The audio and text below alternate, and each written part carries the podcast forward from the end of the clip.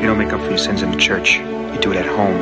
The rest is bullshit, and you know it. Thank you so much. Now, would you please just drink your fucking milk and shut the fuck up? Come on, let's go out. Nobody goes to the bathroom.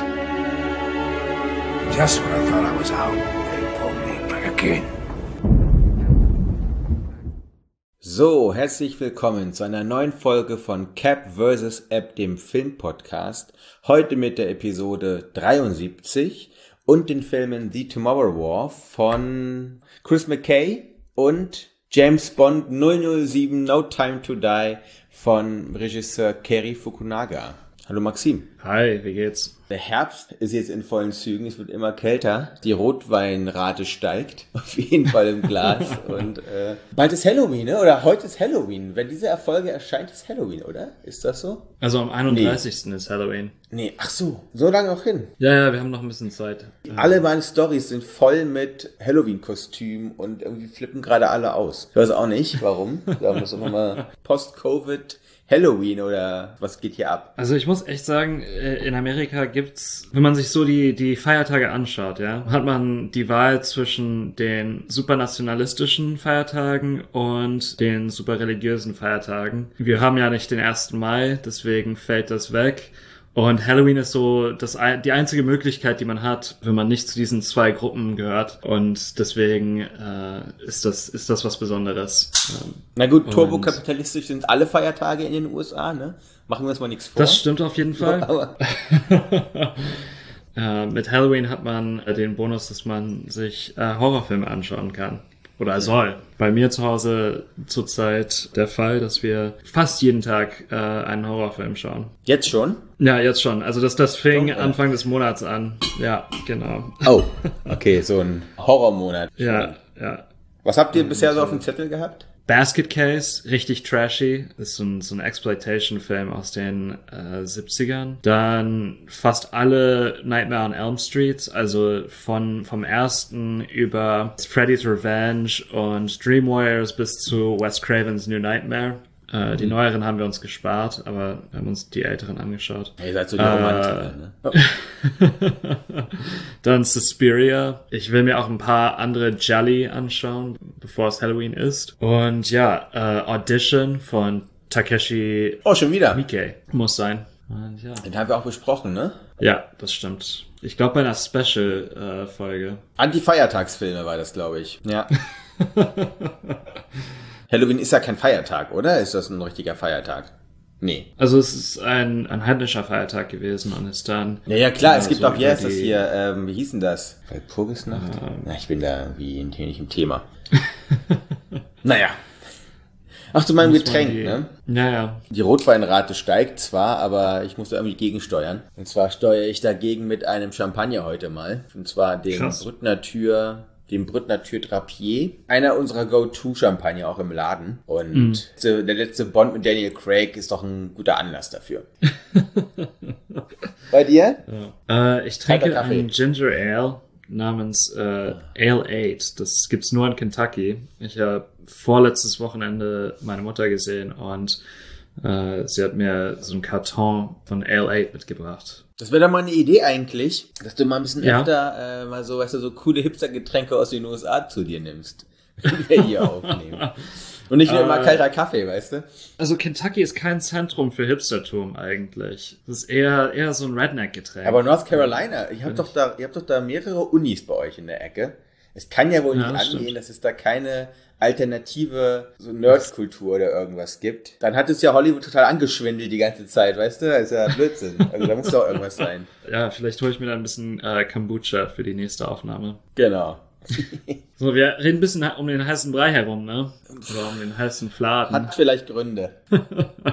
ja, wir müssen heute die uh, Tomorrow War besprechen. Ich tue mein Bestes, das zusammenzufassen, beziehungsweise anzuteasern. Das falsche Wort wahrscheinlich in diesem Kontext. Ja, The Tomorrow War von Chris McKay. Wir haben es hier mit dem äh, Familienvater, ich weiß nicht mehr, wie der heißt, Chris Pratt. Und ich werde auch... Dan äh, wird er immer genannt. Ja, okay, Dan, der 0815-Name äh, oder einer der 15 nahm. Dan, der Familienvater, ist in Irak gewesen, als äh, mit den Spezialeinheiten anscheinend, versucht es aber jetzt als ja Businessman so mittlerer Ebene. Er ist auf einem Familienfest für seine Tochter und sie schauen fern und eine Live-Übertragung im Fernsehen von einem Fußballspiel auf dem Platz bei diesem Fußballspiel tauchen plötzlich Menschen auf der Zukunft äh, auf. Sie sind da, um die Menschheit vor einer äh, anstehenden Alien-Invasion zu warnen. Sie etablieren auch einen, ja, einen Link zwischen der Zukunft und der Jetztzeit. Das Ganze spielt in 2022, glaube ich. Auf jeden Fall können die Menschen zwischen diesen zwei Portalen äh, hin und her springen. Es werden Menschen aus der Jetztzeit eingezogen, überall auf der Welt und dann in die Zukunft geschickt, um die Aliens zu bekämpfen. Und das hat katastrophale äh, Folgen. Ich glaube, 20 Prozent der Menschen, die dahin geschickt werden, kehren zurück. 30 Prozent. Äh, massive, ach so, ja, 30 Prozent. Ähm, mm. danke. Äh, auf jeden Fall, sie, es gibt verheerende Verluste äh, in der Zukunft und es kommt der Tag, wo äh, Chris Pratt eingezogen wird. Er wird in die Zukunft gesch geschickt, um die sogenannten White Fangs zu bekämpfen. White Spikes. White Spikes. Junge, was ist mit dir, Alter. Was ist mit dir los?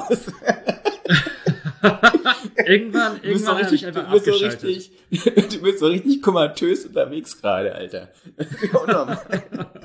Oder eines der schwierigsten Filme zum Rekapitulieren. Es ist eigentlich unmöglich, diesen Film zu rekapitulieren. Ich glaube, ich bist du gerade auf so einer Irrfahrt durch einen Film, der überhaupt kein Ende haben kann. Was kann ich denn noch sagen? Also das Familienleben von Dan ist gekennzeichnet von diversen Konflikten, sowohl in der Jetztzeit als auch in der Zukunft. Da Mhm. baut sich Spannung auf, während er versucht, die Menschheit zu retten. Passt das? Ja. Ich glaube, wir müssen uns da gemeinsam durchhangeln durch diesen Film. Erstmal ist es nicht irgendein Fußballspiel, sondern es sind die WM-Finals in Katar. Dass diese Zukunftsmenschen aus 2051 ja nach 2022 reisen, um alle Leute abzuziehen, damit sie mit denen gegen die White Spikes kämpfen. Das bedeutet nicht nur Militär, sondern da wird ja jeder eingezogen. Und er ist ja Bio Biolehrer in irgendeiner Schule. Alle möglichen Leute werden dort eingezogen und sollen dann einfach in so einem Wurmloch was aufgemacht wurde zwischen 22 und 51. Ich glaube, das ist halt das Kernproblem in diesem Film. Das ist Logik.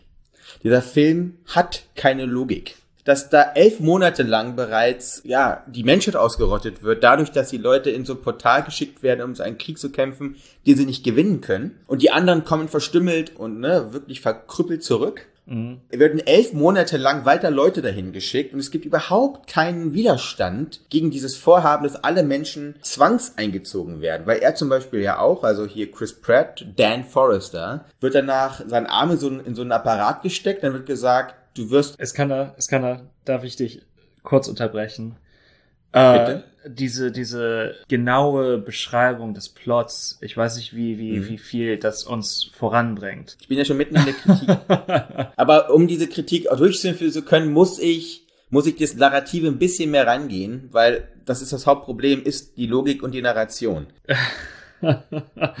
Ich denke, es gibt andere Probleme. Also ja, Logik ist ein Problem hier, aber das verlange ich nicht von von jedem Film, dass er dass er logisch ist. Ähm, das, es gibt viele andere Probleme, die sich darauf häufen. Ich glaube, das ist dann das krasseste, was oder das augenfälligste ist eben diese Verstrickung von Plots, ähm, die sich dann in den Sand verlaufen. Aber das Problem ist auch einfach, dass das Ding halt ästhetisch auch überhaupt nicht ansprechend ist. Eine billige Kopie von äh, Hans Zimmer klingt. Dass das Schauspiel und dass der Dialog auch einfach, das sieht alles aus wie in letzter Sekunde zusammengeschustert. Mach gerne weiter mit dem Plot, aber ich habe das Gefühl, dass das einfach ähm, diese Rekapitulation einen Teil des Problems anspricht. Der Film ist voller Probleme, aber wir könnten es nennen Action, Zeitreise, Sci-Fi, so ein Konglomerat an unterschiedlichsten Ansätzen, die da drin verwoben sind. Und der Film hat 200 Millionen gekostet, ne? Der hat ein Budget gehabt von 200 Millionen, muss man sich mal wirklich reinziehen. Gehen. Das ist ein relativ dunkel geschossener CGI-Overkill. Diese White Spikes sind so Monster, die so eine Mischung sind aus den Dingern aus, die wir auch besprochen haben, A Quieter Place. The Quiet Place, so, ja. Mit so einer Mischung aus so einer, so einer Kuh oder ein Kalb und schnell laufendes ja, äh, Kalb. Pumba. Und dann noch so zwei Schlangen dazu. Also auch wieder so ein Gewurstel, diese Dinger. Das ist ja das, woran wir uns gewöhnt haben, ne? CGI-technisch leider in den letzten Jahren, wenn es um solche Kreaturen geht. Ansonsten totaler CGI-Overkill in der zerstörten Welt von 2051. Es soll relativ viel auch geschossen worden sein auf irgendwelchen Gletschern in Grönland. Die gesamte, äh, ich weiß nicht, ob das äh, The Thing anzitiert. Ja, so eine Mischung aus The Thing und Alien am Ende, ne? Ähm, mhm. so einem Raumschiff. Jawohl, ist das ein Spoiler? Ehrlich gesagt scheiße ich darauf, ob wir hier irgendwas spoilern. Weil das, ja. der Film macht auch noch eine Analogie auf zum menschgemachten Klimawandel. Ne? Also diese Katastrophe, die ja am Ende oder 2051 aufkommt, dass die Pulkappen schmelzen, um es mal so anzudeuten. Ja, ne? genau. Das sind so viele lose Enden, die kann man gar nicht alle zusammenknüpfen. Deswegen musste ich mich festhalten an diesem Hauptproblem des Zeitreisens. Das grundlegende Problem der Logik ist eben genau dort drin. Wenn das ein Zeitreisen Zeitreise-Actionfilm ist, ist das das Kernproblem. Und wir haben ja schon andere Filme gehabt, die genau das angegangen sind. Edge of Tomorrow fällt mir da zum Beispiel ein. Ne? Es gibt irgendeine Invasion von Außerirdischen und es muss einen Weg geben, die zu besiegen. Und dann wird Tom Cruise tausendmal getötet irgendwie, um dann in diesem Film die Lösung zu finden ziemlich ähnlich auf eine Art und Weise zu dem Ding hier. Mhm. Auf jeden Fall von der Anlage dieses Zeitfaktors. Und dann gibt es so etwas wie, ach hier, Interstellar. Ja, ja. Mit einer ähnlichen Art und Weise, wo eben diese Verbindung geschaffen werden muss zwischen zwei zeitlichen Punkten. Das Problem ist, Dan Forrester hat eine neunjährige Tochter, die 2051 eine große Rolle spielt im Kampf gegen den Aliens. Es gibt eine zentrale Szene, in der sie so runterfällt äh, in, in so äh, in ein Meer voller White Spikes und er ihr hinterher springt. Und das war der Moment, da musste ich mich wirklich umdrehen aus dem Zimmer gehen, um nicht komplett die Fassung zu verlieren. Das war. oh, das kann ich mir an so diesem gut vorstellen. Punkt, ja, ja, Ach, weißt du warum? Scheiße. Weil an diesem Punkt wurde mir klar, anscheinend niemand, Zack Dean, der das Drehbuch geschrieben hat, keiner der Produzenten von Goldberg, Ranger und Cole Brenner, irgendwer da mal was verstanden hat, glaube ich, worum es in diesem Film geht, weil die Figuren auf der Leinwand handeln nicht so, was eigentlich das einzig Normale wäre. Es, weil sie sich darum bemühen, dass Miri 2 gerettet werden muss, obwohl wir doch alle wissen, dass Miri 2 deshalb nicht gerettet werden kann, weil es eine Miri 1 gibt, die ganz am Anfang steht und neun Jahre alt ist. Wenn du endlich dieses scheiß Toxin einfach mitnimmst und in deine Vergangenheit reist, von 2022 ist alles gut, Digga. Und das war für mich dieser riesige Logikbuster, der mich komplett kaputt gemacht hat. Wo ich dachte, die ganze Zeit reden die schon so komisch. Da kommen wir da genau dahin, wo du sagst, die Dialoge funktionieren nicht. Das, die, die Figurenkonstellation funktioniert nicht. Dann hast du so ein hässliches, ästhetisches CGI-Overkill. Aber für mich ist diese Szene, wo sie so alle in der Reihe nach unten fliegen, das war für mich der zentrale Punkt, wo ich, äh, ja, Totalschaden hatte. Ja. Ähm, Du kennst doch äh, Us, oder? Den äh, Jordan Peele-Film. Ja, den haben wir auch mal besprochen. Es gibt ja mhm. die, die, die Familie und dann die Others, ne? Also, und die Others sind ja. so die abgestumpften, das verzerrte Spiegelbild von dieser 0815-Familie. Oder von dieser erfolgreichen Familie, besser gesagt. Und dieser Film ist für mich der Other von Starship Troopers. Weil sehr vieles, was man hier sieht, was, was Starship Troopers eklatant und sehr bewusst macht, nämlich die faschistoiden Tendenzen im Amerikan US-amerikanischen Imperialismus aufzuzeigen. Das macht dieser Film aber auf eine unbewusste und tölpelhafte Weise. Man muss auch sagen, Chris Pratt hat einen Vater, mit dem er äh, nicht mehr kommuniziert, weil der Vater ein Übermacho ist. Und, gespielt und von J.K. Simmons. Gespielt von J.K. Simmons. Das ist anscheinend so seine Sparte jetzt nach Whiplash. Und es gibt einen Satz, der wird am Anfang gesagt, und das, das ist für mich so prägnant. Das könnte fast das Motto von Amazon selbst sein, nämlich You have to be willing to do what nobody else is willing to do. Wir sehen hier in dieser Militarisierung von Zivilisten die Verrohung familiärer Beziehungen, die Zerrüttung sozialer Beziehungen, eine komplette Abstumpfung des Geistes und das wird an den Figuren vollzogen und auch an dem Zuschauer selbst. Wie du gesagt hast, äh, du hattest einen Totalschaden nach diesem Film. Das ist einfach in fast jeder Szene, in jeder Handlung und in jedem Dialog zu spüren, diese Attitüde kennzeichnend für Amerika auch. Dieser, dieser Film wirkt bipolar, auf jeden Fall nicht zusammenhängend in irgendeiner Weise ja, ich, ich, ich bin fassungslos. Du, du hörst es. Diesem Film fehlt einfach jede Emulsion, ne? Seit Minute eins, da konnte niemals was zusammenhalten. Weil allein schon in dieser ersten Sequenz mit diesem Katar-WM-Finale, Alter, das hat sich so falsch alles einfach angefühlt. Und mhm. einfach, dieses Pferd konnte niemals richtig laufen, weil es von Anfang an tot war. Ich glaube, das ist so. es dann, diese Impertinenz zu haben auch. Das ist ja wirklich ein fetter Amazon-Film. 200 Millionen in ein totes Pferd reinzuballern. Das ist danach die eigentliche Perversion. Das auch noch zu können. Weißt du, in diesen Zeiten, in denen wir uns hier befinden, mit einem Drehbuch, wo man ja einfach sieht, einmal Korrektur lesen, weißt du? Einmal rübergehen, einmal redigieren das Ding. Weißt du gleich, das ist für die Tonne. Das funktioniert nicht. Dieser Film funktioniert nicht erzählerisch. Und von allen Aber seinen anderen Prämissen funktioniert dieser Film nicht. Es, es wird noch schlimmer kommen. Das ist die Vorhut. Ja. Es gibt ja, ja einen Nachfolgefilm, ne? Wurde ja schon angekündigt. Und der Markt wird dann einfach überrannt mit diesen Dingern. Und ich meine, wir haben ja äh, das Modell Netflix schon besprochen, aber Amazon hat noch größere Koffer, aus denen sie diese Projekte schaffen können. Bisher war ja immer alles Spiel und Spaß bei denen. Ja, wenn ihnen diese Serie gefällt, dann kaufen sie doch auch noch bitte diese Waschmaschine. Bisher lief das ja so ab, ne? Das heißt, die haben ja mhm. bisher Spaß gemacht. Stell dir mal vor, die machen jetzt ernst. Und genau das, was du jetzt hier anteaserst, diese sehr, sehr dystopische Zukunft, bleibt ja gar nichts anderes übrig. Der reichste Mann der Welt, ne? Ähm, jetzt wieder also immer die, noch. Die, macht, ja so, macht ja so ein Battle, ne? Tauschen immer so den Platz, äh, als ob das irgendwas ja, bedeuten würde. Ne? Ja. Der andere hier, Elon Musk ist ja ein Mensch, der ein genau. Auto ins All geschossen hat. Also der macht Reales. weißt du? Der muss da nicht, der muss da nicht in ein Filmstudio gehen und da irgendwas auf einen, auf einen Greenscreen machen. Der schickt die Leute direkt ins All. Mich irritieren zwei Sachen und das ist so der, das Schlusswort für mich. Ich möchte irgendwie nie wieder einen Film mit einer globalen Katastrophe sehen. Beziehungsweise keines, was äh, aus dem Weltall kommt, auf jeden Fall. Der Untergang der Welt, äh, das können wir, wir Menschen ganz alleine. Das zeigen wir zurzeit auch sehr gut. Und da ist auf jeden Fall allerlei Potenzial. Aber willst du einen Film über Covid sehen?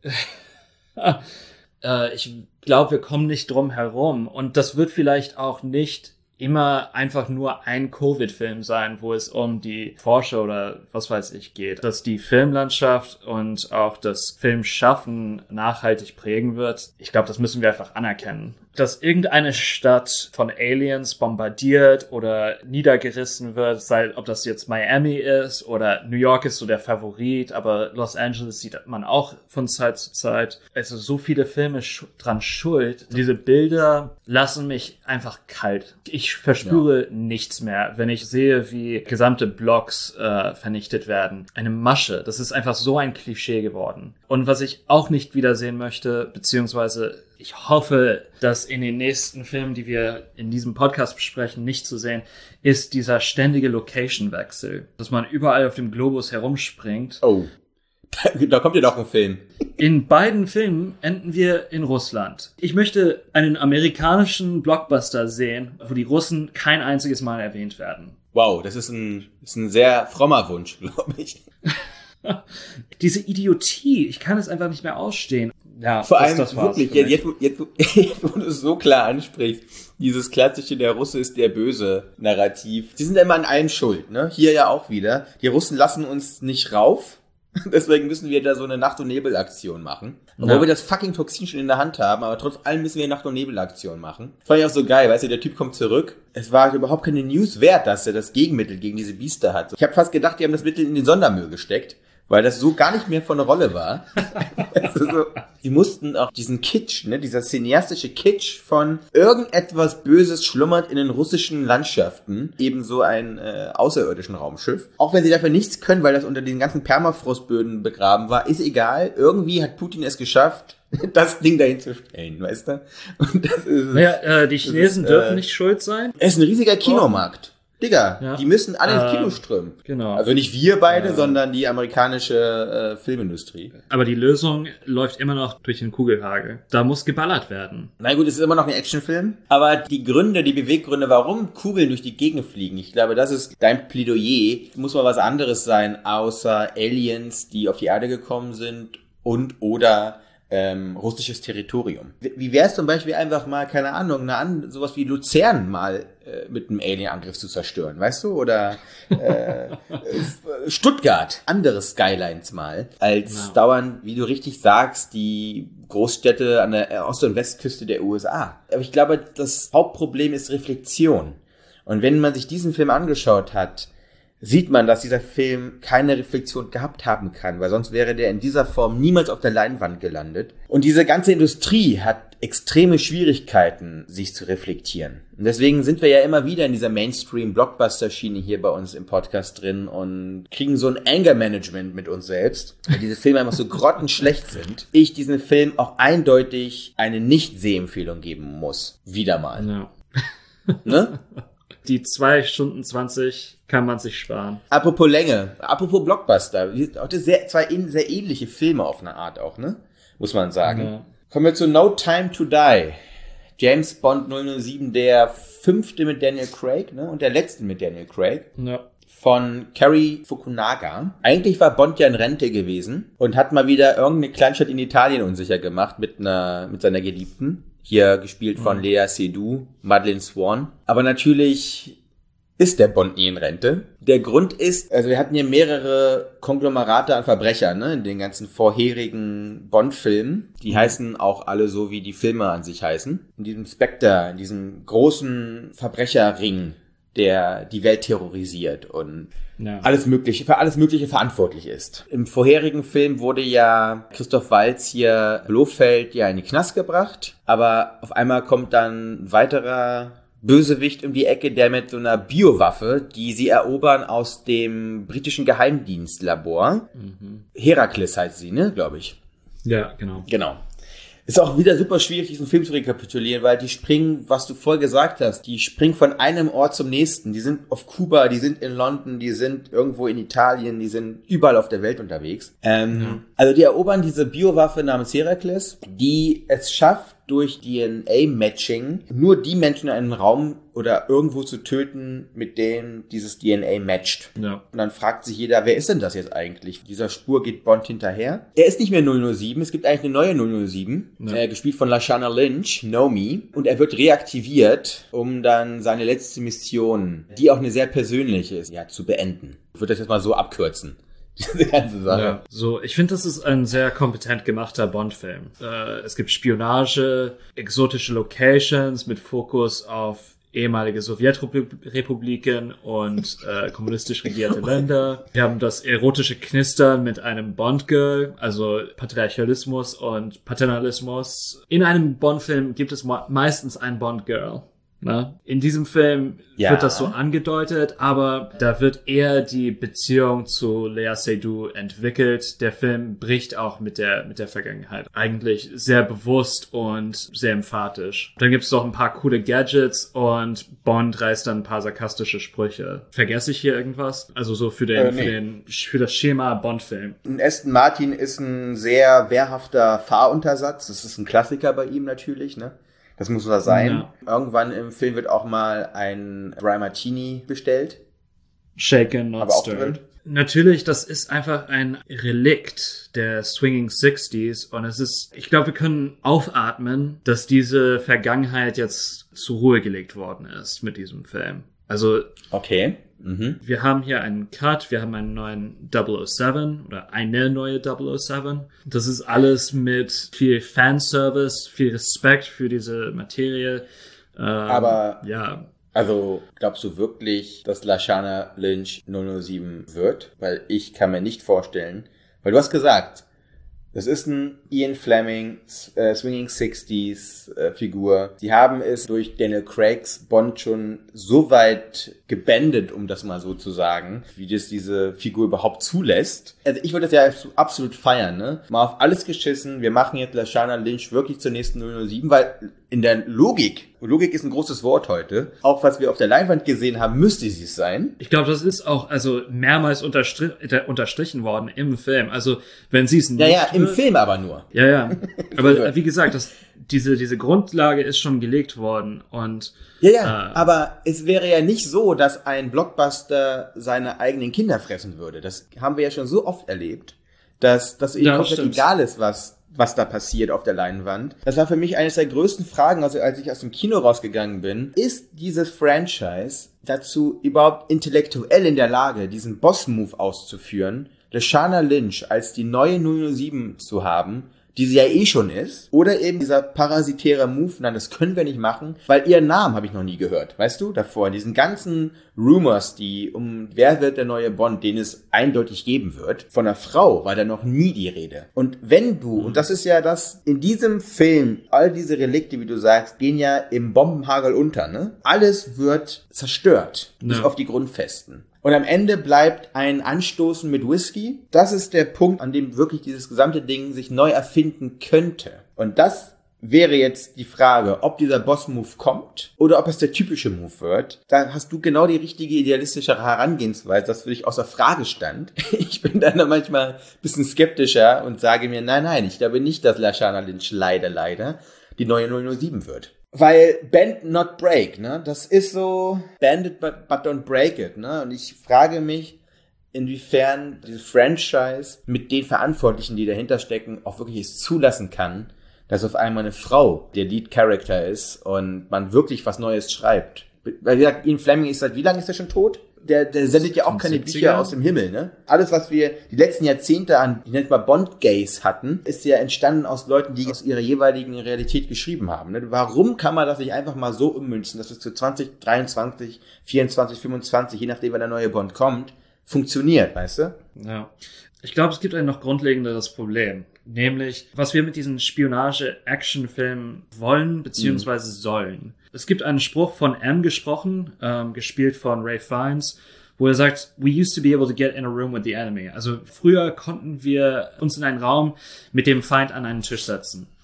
Und es gibt hier zwei Probleme, die damit implizit einhergehen. Erstens, wir wussten, wer der Feind ist. Das ist seit Dekaden schon, aber in den letzten fünf Jahren ist das viel, viel klarer oder deutlicher geworden, dass das nicht mehr wirklich der Fall ist, beziehungsweise dass verschiedene Krisenherde immer ausbrechen, aber dass es keine ideologische Verkettung von zwei Seiten gibt ähm, wie es in den Swinging Sixties, als diese Filme rausgekommen sind, zum ersten Mal der Fall gewesen ist. Und zweitens, dass der Feind räumlich gebunden sein musste. Dieser Film versucht, dem gerecht zu werden, auf gewisse Weise, also Stichwort Nanotechnologie und Virologie. Ja. Da, da ist einfach ein Problem auch der Repräsentation oder der Darstellung, glaube ich. Und wir sehen ganz viele dieser, dieser Actionfilme, äh, Bond, Black Widow, Red Sparrow, äh, The Man from Uncle, die ganzen Kingsman-Filme. Es soll ein neuer rauskommen mit äh, Diana Krüger und Penelope Cruz und einer Chinesin, ich glaube, die heißt Fan Bingbing. Es, es wird auf Brechen und Biegen versucht, dieses Genre an, an, am Leben zu halten, wo wir gar nicht mehr in einer Welt sind, wo diese Darstellungsweise unserer Realität gerecht wird. Das haben wir eigentlich schon seit Casino Royale auf jeden Fall, dass in dem Sinne staatliche Institutionen, staatliche Strukturen komplett irrelevant sind. Ne? Das Kapital ist flexibel, dadurch auch seine Protagonisten. Und das ist ja seit dem ersten Film mit Daniel Craig, finde ich, klar geworden. Da hast du zwar irgendwelche Hilfsstrukturen aus irgendwelchen Geheimdiensten, aber die sind erster Phase, ne? Und wer da am Pokertisch sitzt, um jetzt das Bild von Casino Royale aufzunehmen, ist eine ganz andere Person. Halt nur der Bond. Ja. Der Bond ist irgendwie immer dabei. MI, MI6 hier ist immer dabei. Ja, aber Tenet hatten wir, das fand ich eine sehr interessante Prämisse eigentlich, ne? Wer wird die nächsten Kriege führen?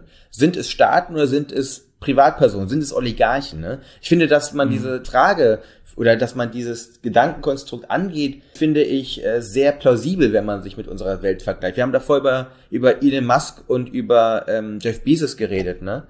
Die ja allmächtig wirken. Ja, und das Problem ist auch, sie, die Jeff Bezos äh, und äh, Elon Musk der Welt, sie ruinieren Menschen. Aber sie greifen in den seltensten Fällen zur, zur Waffe, zum Kalaschnikow. Man kann Ja. äh, mit äh, Logistik und Arbeitsbedingungen genauso Menschen in Knechtschaft halten und in die Ruine tr- treiben. Also dieser Ansatz, der Feind trägt eine Brieftasche, keine, keine Kalaschnikow. Mhm. Diese Ansätze hätten wir eigentlich hier gehabt, ne? Wenn wir auf einmal auf dieser komischen Insel zwischen Japan und Russland sind, auf der dann, ähm, na, Wie heißt er nochmal? Safin. Ich erinnere mich nur an den, er an, an den Vornamen. Äh, Lucifer heißt der, ne? Lucifer also der, der, Safin. der Mhm, Diabolische.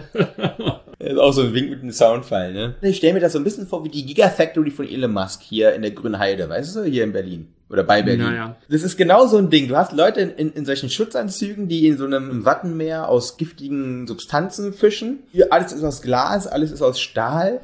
Äh, Es ist extrem designtechnisch gut aufgearbeitet. Dann auf einmal fällt dann so ein Typ in diese Lache rein und auf einmal realisieren diese Menschen, oh mein Gott, wir stehen hier in was Giftigem. Diese Blindheit auch. also die ich wirklich bezeichnend fand auf eine Art und Weise. Und vielleicht ist es genau das. Der sieht auch wieder aus wie so eine Fantasy-Figur, ne? Mit seinem Kimono-artigen, was er da so anhat. Warum Ja, ja. sind es nicht einfach langweilige Schreibtischtäter? Warum sind es nicht viel mehr Adolf Eichmanns, die eigentlich hier das, die Geschicke der Welt bestimmen, als immer diese ganzen super crazy abgefahrenen Figuren äh, Mit ruinierten Gesichtern. Genau. So, klar, das ist was Ästhetisiertes. Das ist Blockbuster-Ästhetik, die uns hier draufgepackt wird. Und ich glaube, dieser, dass dieser Schreibtischtäter mit der schief gewickelten Krawatte und der Halbglatze ist halt kein Bild, wenn man einen James Bond auch zum Teil macht, ne? Also Ja. dieses, äh, der, der, der schicke Mann im, im, im Tuxedo, der mit seiner verwegenen Frisur jede Frau mit einem rückenfreien Kleid ins Bett schleift. Das ist ja Bond. Naja. Vielleicht ist es aber danach, wäre das denn die spannende Prämisse. Wie schafft man es, eine weibliche Bond zu haben und Bösewichte, die so aussehen wie die Bösewichte, die, wir, die es wirklich gibt? Langweilige aller, allerweltsmenschen. Nicht wieder zu den Aliens greifen, um das Bild aus dem ersten Film zu nehmen, sondern ein bisschen mehr Feingefühl eigentlich in die Konflikte zu packen. Aber ich frage mich, ist das ein Sender-Empfänger-Problem? Weißt du, wenn, wenn, wenn das Publikum jetzt so etwas kriegt, was auf diese Art und Weise reduziert ist in dieser Dramatik und Drastik, funktioniert das noch? Oder sind wir schon längst über diesen Punkt hinaus, diesen, weißt du, diese Entropie-Effekte, sind die schon passiert? Ja, ja. Ich weiß nicht, ob das noch 50-50 ist oder ob wir schon über den Punkt hinaus sind. Was ich mir gewünscht habe bei diesem Film ist, dass der gesamte Film auf Kuba stattgefunden hätte. Weil diese Sequenz war einfach, das hatte so viel Potenzial, das war so dynamisch. Die Actionsequenz auf Kuba hat mich ein bisschen an diese sehr lange, sehr berühmte Szene aus True Detective erinnert. Kennst du die? Das ist eine lange Kamerafahrt, wo McConaughey so einen Biker durch äh, einen Slum schleift. Die Kampfsequenz in No Time to Die hat mich eben an diese Momente er erinnert, wo Fukunaga einfach die Zügel losgelassen hat und es ist einfach purer Chaos und es macht richtig Spaß. Fühlt sich einfach unkontrolliert an. Anna de Armas ist einfach, also viele Kritiken zu diesem Film gelesen, alle heben Anna de Armas hervor, aber auch zu Recht, weil sie einfach so cool ist in diesem Film und sie eben das Gegenbild ist zu Bond. Sie ist nicht in Kontro unter Kontrolle. Sie lächelt. Sie hat einfach eine, eine, ja, Lebenskraft und Lebenslust. Das kommuniziert sich auch an den, an den Zuschauer. Hat etwas Infektiöses. Kuba war der beste Teil des Filmes. Die ersten zwei Drittel des Films haben wirklich Spaß gemacht und ich habe ge das Gefühl gehabt, dass der letzte Drittel einfach, das ist dann, als Rami Malek auf der, also aufgetaucht ist, wurde das alles einfach so langweilig und stumpf und bleiern und langgezogen und, und das hat mich einfach genervt und Weil sie auch einfach dieses Mal dem Antagonisten so eine unnötige Backstory geben, weißt du? Das ist ja, eh- du bist ja eh eine Projektionsfläche. Lass ihn doch einmal eine Projektionsfläche sein. Und das finde ich ein guter Punkt, den du, Anna de Armas, ich fand da auch, das war mal sehr erfrischend. Das war mal so was ganz anderes. Was ich auch sehr gut fand, weil du schon die Actionsequenzen oder die Kampfszenen angesprochen hast, die sind, finde ich, sehr gut gewesen in diesem Film. Bei äh, Casino Royale sind sie auch sehr, sehr gut. Und dann irgendwie ab Quantum of Solace ist es wirklich so, dass nicht mehr die Aktion auf der Leinwand entscheidend war, sondern der Schnitt entscheidend wurde. Und du hast gesagt, wir haben ein riesiges Chaos. Da, von, aus jeder Seite passiert was, aber es passiert nicht durch den Schnitt, sondern es passiert wirklich innerhalb der Aktion. Und das ja, ist das ist äh, Choreografie, ja. Genau, es, es gibt eine richtige Choreografie. Es gibt einen, einen spielerischen Gedanken hinter dieser Action-Choreografie. Und das muss man wirklich hervorheben. Das ist eine sehr, sehr gut gemachte Action-Kompetenz, die hier dahinter steckt. Und auf der anderen Seite sind diese enorm kitschigen Romantik-Szenen mit Madeline. Weißt du, da in dieser Hütte da in Norwegen, äh, mit, mit dem, mit dem, mit diesem Sonnenuntergang im Gegenlicht. Alter, da, das war wirklich Hardcore. Also das war nicht wirklich Hardcore. Diese romantische Szene da im Gegenlicht wird zum Glück dann ein bisschen komisch gebrochen. Und sobald der Bond, also diesem Bond hier, ne, Daniel Craig, diese Romantik draufgepackt wird mit Madeline, Also das waren schlechte Dialoge. Richtig schlechte Dialoge. Irgendwie mussten sie diese Hebel benutzen. Ne? Also es gibt, wie gesagt, ich will nicht spoilern, deswegen bin ich, wie gesagt, so ein bisschen, äh, bisschen vage. Aber sie mussten so ganz gewisse Punkte einfach nehmen anscheinend. Auch ein bisschen schwierig. Aber wie gesagt, positiver Swift wieder bei den Actionsequenzen. Weg von diesem zerschnittenen hin zu dem wirklich Choreografie betonten. Und Daniel Craig nochmal zu sagen, er spielt dieses Finale für sich selber einfach auch mit so einer gewissen Altersmilde auch runter. Ne? Also er ist immer noch so ein grumpy old man auf eine Art, halt im bestperfekten trainierten Körper. Aber ich finde, er spielt das, ja, er spielt das gut runter, trotz allem. Und ja. er ist, das darf man auch nicht vergessen, er ist unser Bond, ne, unserer Generation. Vor allem, der auch ja. ein Drittel diese Franchises prägt. Also ein Drittel dieser Franchises war mit Craig. Und die letzten 15 Jahre gab es nur Craig. Und das ist schon auch eine Leistung, die man einfach an dieser Stelle anerkennen kann, weil er ist sehr prägnant.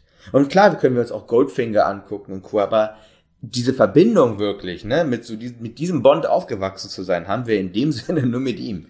Und mhm. ähm, ich bin nicht der größte Bond-Fan. Also ich bin jetzt kein Fanboy, der hier die, die Gold Edition in seinem Schrank hat. Ja, ich meine, die, die Filme, also die älteren, die älteren Filme, das kann man sich fast nicht mehr anschauen, weil das einfach so sexistisch ist und so. Ja, die sind ja. auch mittelmäßig gemacht. Also vor allem die, die, äh, die Sean Connery Sachen sind teilweise noch okay.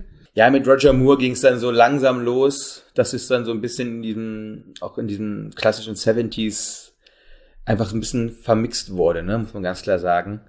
Mhm. Wie ist nochmal der Typ vor Craig? Ähm, Pierce Brosnan. Pierce Brosnan. Das war aber auch 90s, ne? Das waren andere Gesetze, ja, die da halt, geherrscht haben. ich sag nur, Christmas comes twice a year, I guess.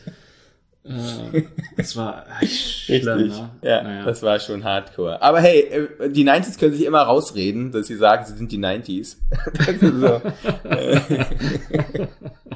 Man muss auch noch eine Sache noch kurz, weil dieser Film ist auch enorm lang, der dauert zwei, dreiviertel Stunden. Und mhm. vor allem das Problem ist, dass dieser Film sich selber in diese Bredouille gebracht hat, weil sie diesen gesamten Plot um Safin, ne, diesen gesamte Backstory aufgemacht haben. Und das war eine von diesen Hängern in diesem Film. Das hat so runtergezogen, auch das gesamten, den gesamten Drive des Films. Der Film ist locker eine Dreiviertelstunde zu lang. Ich würde trotz allem jetzt, um dieses Fazit zu sagen, den muss man sich eigentlich schon angucken, weil er auf eine Art und Weise wirklich viele Sachen zusammenfasst. Und ich finde, das ist eine Wette, die wir hier eingehen, ne? Wer wird die nächste Bond? Wird es The Shauna Lynch? Ich würde mich mega freuen wenn es endlich mal, endlich mal in so eine Rolle geht und endlich mal mhm. begriffen wird, weil du hast es angesprochen, dieser klassische Male Gaze, das ist ja fast ein Synonym für Bond. Ja. Also sorry, aber wenn du, hier, das hattest du auch noch bei Quentin of Solace gehabt, wo einfach die Reminiszenz zu Goldfinger aufgemacht wurde, wo dann eine von den, die Frauen sind da ja wie Schießpulver, dann halt nicht mit Gold überzogen im Bett tot liegt, sondern mit Erdöl. Mit Öl? Also, ja, ja, genau. Ja, genau. Also dieser, dieser Male Gaze, der muss dringend überwunden werden, wenn man es wirklich in die nächsten Jahrzehnte retten will. Alles liegt auf dem Tablett. Und jetzt geht's nur noch darum, dass die Verantwortlichen einfach mal dieses Tablett benutzen. Ne, und das nicht wieder wie so ein störrisches Kind so wegschlagen und sagen, ich will aber Cola trinken oder so eine Scheiße, weißt du? Sondern einfach mal richtige Entscheidungen treffen. Das wäre zu wünschen und zwar uns allen, weil es ist eines der größten Franchises neben, neben Star Wars, die wir haben in unserer Blockbuster-Welt. Es ist ein Franchise, was viele Qualitäten hat, aber auch viele schwarze Stellen und da muss man gucken, dass man da die richtige Balance findet. Ja. Hast Gut. du noch was hinzuzufügen? Nee, nee. ähm, ja, auf jeden Fall äh, eine Sehempfehlung. Der Film macht Spaß. Äh, wie gesagt, es ist, äh, er ist ein bisschen uneben, ja. ähm, aber das sind die meisten Filme. Das wäre gewohnt. genau. Ja. das ist ja nichts Neues. Ich finde auch an, genau an diesen leichten Brüchen, die machen auch manche Filme einfach, äh, gerade beim Blockbuster, finde ich, erzählenswert. Und wir hatten hier sehr, sehr viel zu diskutieren über einen Film, wo ich gedacht hätte, dass wir viel weniger reden.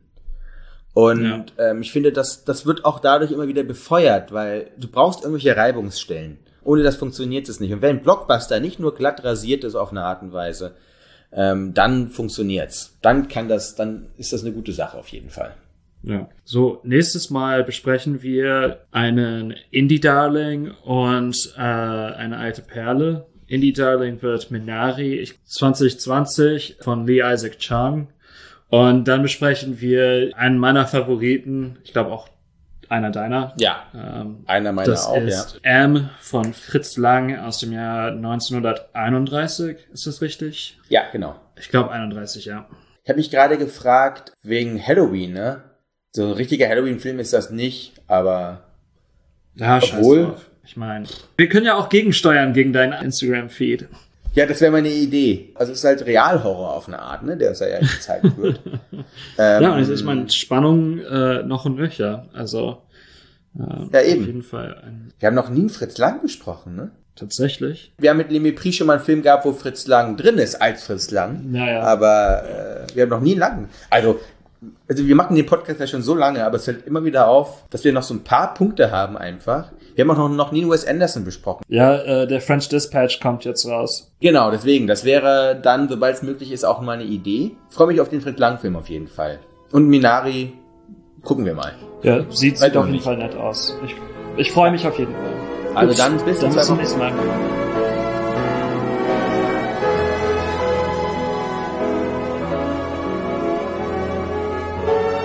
What do you want? You you want the moon? Just say the word and I'll throw a lasso around it and pull it down. Hey, that's a pretty good idea. I'll give you the moon, all right? Just shut up.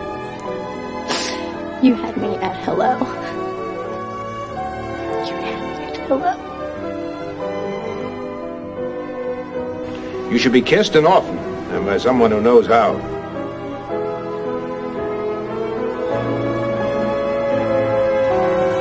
I'm also just a girl. Standing in front of a boy. Asking him to love her.